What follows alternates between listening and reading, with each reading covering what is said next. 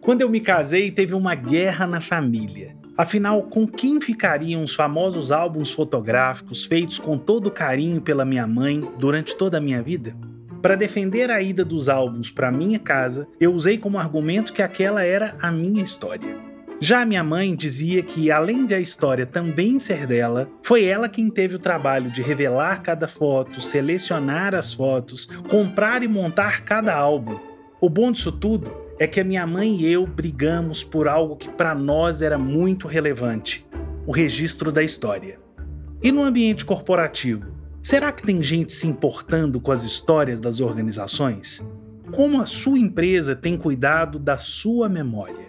Eu sou Rafael Araújo, fundador da Árvore Laboratório de Comunicação, e este é o Tudo Comunica. Seja bem-vinda, seja bem-vindo. Estamos na era do propósito e você já sabe disso.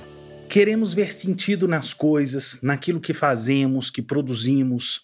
É quase impossível especular como será o futuro, mas podemos e devemos de vez em quando olhar para trás e observar o que vivemos.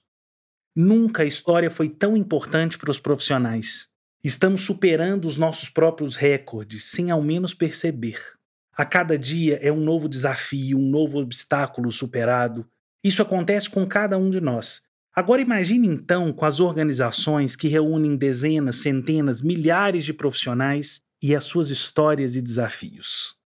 Nunca foi tão importante o cuidado com a memória corporativa. Mas em tempos de tudo na nuvem, de home office, de turnover alto, de crescimento exponencial, de luta pela sobrevivência e de outros termos que temos usado com frequência no dia a dia das organizações, o simples olhar para trás para tentar assimilar essa jornada Tá tão raro. Não tá dando mais tempo, o que é uma pena. Olhar para trás pode ser um ótimo jeito de dar um impulso para o futuro. É um momento de aprendizado, de injeção de ânimo, de engajamento individual e coletivo.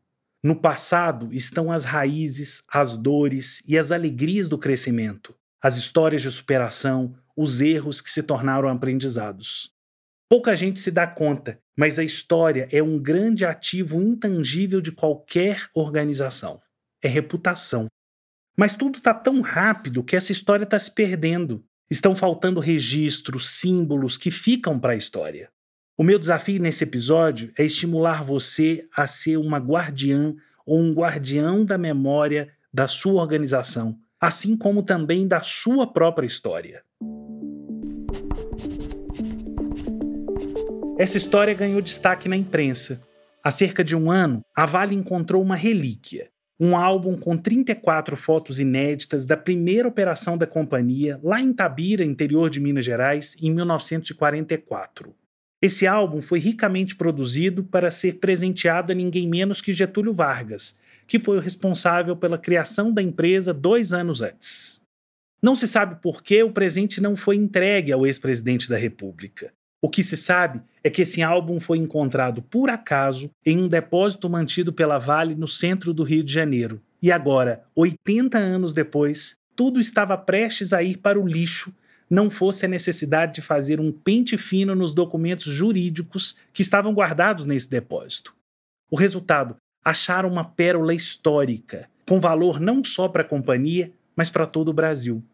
Há alguns anos fui chamado por uma empresa que estava em crise ela estava prestes a completar meio século de história, mas ninguém sabia essa história. Nossa missão era descobrir o máximo possível sobre essa organização. A gente fez o óbvio. Corremos atrás dos ex-funcionários, aqueles que viveram boa parte da história dessa empresa. Em uma das conversas, descobrimos que uma ex-gerente havia catalogado os primeiros 35 anos dessa história. Tudo devidamente organizado, separado por anos, com muitas fotos, fitas de vídeo, ou seja, era ouro puro. Mas onde é que isso estava? Até o momento em que foi demitida, me disse a gerente, estava tudo organizado em um pequeno depósito próximo ao estacionamento no prédio da matriz. Mas a empresa já havia mudado de lugar. A gente começou então um verdadeiro trabalho de investigação para descobrir onde estava esse acervo histórico. E pasmem, foi tudo para o lixo. Quer saber como? Cinco anos antes do cinquentenário da empresa e dez anos depois da demissão da gerente, a empresa passou por um corte de custos. Foi necessário mudar de escritório para um ambiente menor e menos luxuoso. Coube então à recepcionista, uma jovem de 21 anos, a responsabilidade por fazer a mudança. Ao perceber a existência de um quartinho próximo ao estacionamento, todo empoeirado, ela perguntou às lideranças se aquilo era importante. Ninguém se dispôs a saber o que estava lá nesse quartinho. Ela ouviu de cinco pessoas diferentes a seguinte frase: se vira, ou então eu não quero nem saber. A turma tinha mais o que fazer. A moça não pensou duas vezes, chamou a equipe de serviços gerais e mandou tudo para a lata do lixo. Cinco anos depois, aquelas mesmas pessoas que não tinham tempo para ver o que era aquele arquivo estavam desesperadas para contar a história de meio século daquela empresa. Nos contrataram para fazer o possível. Quem salvou essa organização do seu apagão histórico foram exatamente os ex-funcionários que guardaram as suas memórias da organização. Aos poucos, conseguimos narrar essa história e lançar um livro. E esses gerentes, por muito pouco, não perderam os empregos, porque quem que ia contar para os donos da empresa que mandaram aquela história para o lixo. Outro problema que eu tenho observado é a perda histórica nos processos de fusões e aquisições. Para a empresa que compra, é tanta coisa para cuidar que a palavra história nem aparece na pauta. Quem vendeu leva a história consigo, e para quem fica, não acredita que história é um tema relevante. O resultado? Grandes chances de acontecer um apagão histórico. Eu não estou aqui me referindo apenas aos documentos e acervo, mas também ao orgulho de pertencer. Uma vez cheguei a uma empresa com 48 anos de história e que tinha acabado de ser adquirida por um grande grupo empresarial. Como parte do time de transição, eu quis aprofundar a análise da história e já iniciar o planejamento do cinquentenário. Bodas de ouro, a gente tem que comemorar. Tudo caminhava bem até que a gerente de recursos humanos, uma pessoa recém-contratada pela empresa que adquiriu, me chamou e me disse que não fazia sentido celebrar a história da empresa velha, já que agora eram novos tempos.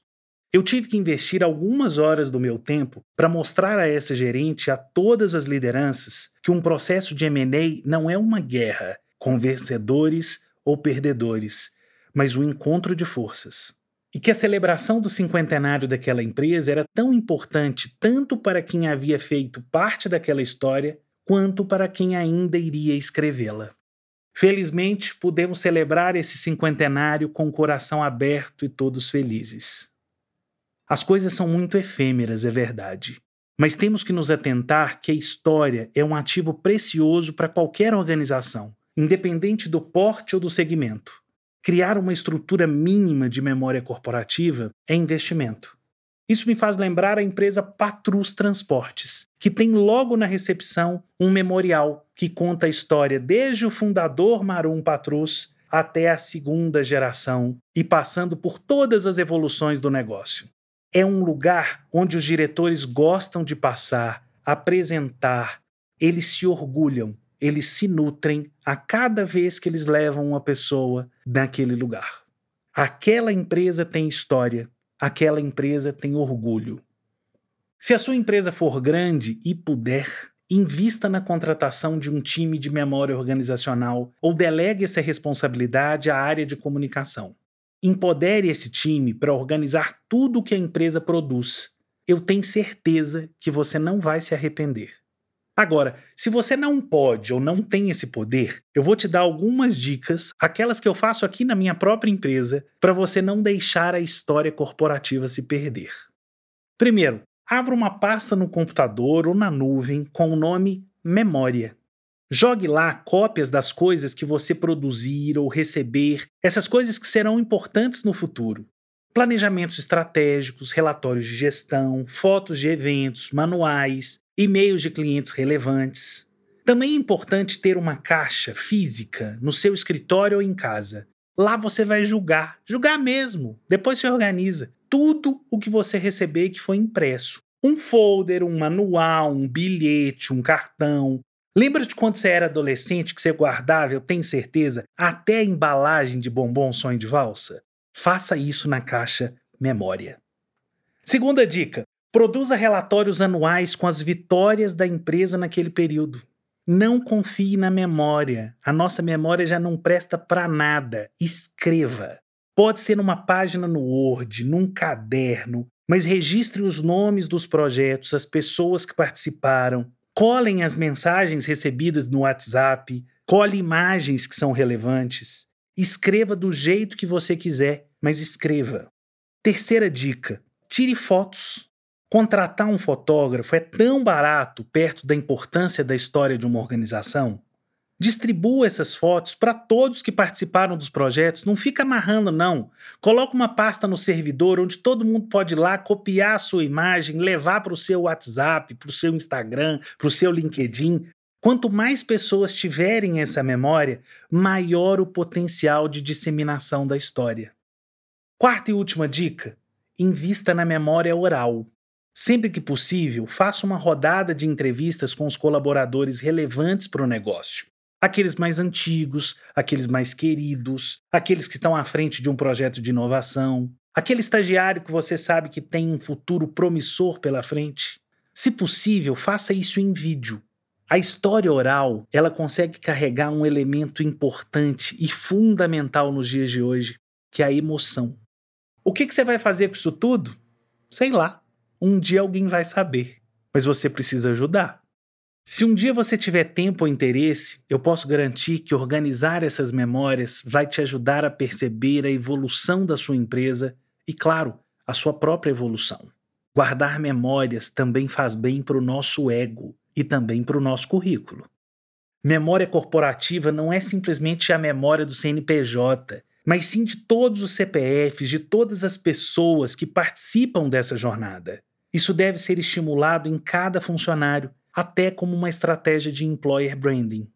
Como leitor voraz de biografias, eu acredito que a gente deve sempre imaginar que um dia alguém vai escrever um livro sobre nós. Por isso, não custa facilitar o trabalho do biógrafo. Para encerrar, vale sempre lembrar: história a gente não joga fora. Muito obrigado à minha mãe, que registrou a minha história nos seus lindos álbuns fotográficos. Foi a partir do exemplo dela que eu busco registrar agora a minha história e a história da minha empresa. Ficou uma pulguinha atrás da sua orelha? Então eu cumpri minha missão. Obrigado e até o próximo episódio. O Tudo Comunica é um podcast da Árvore com o apoio precioso da WePod.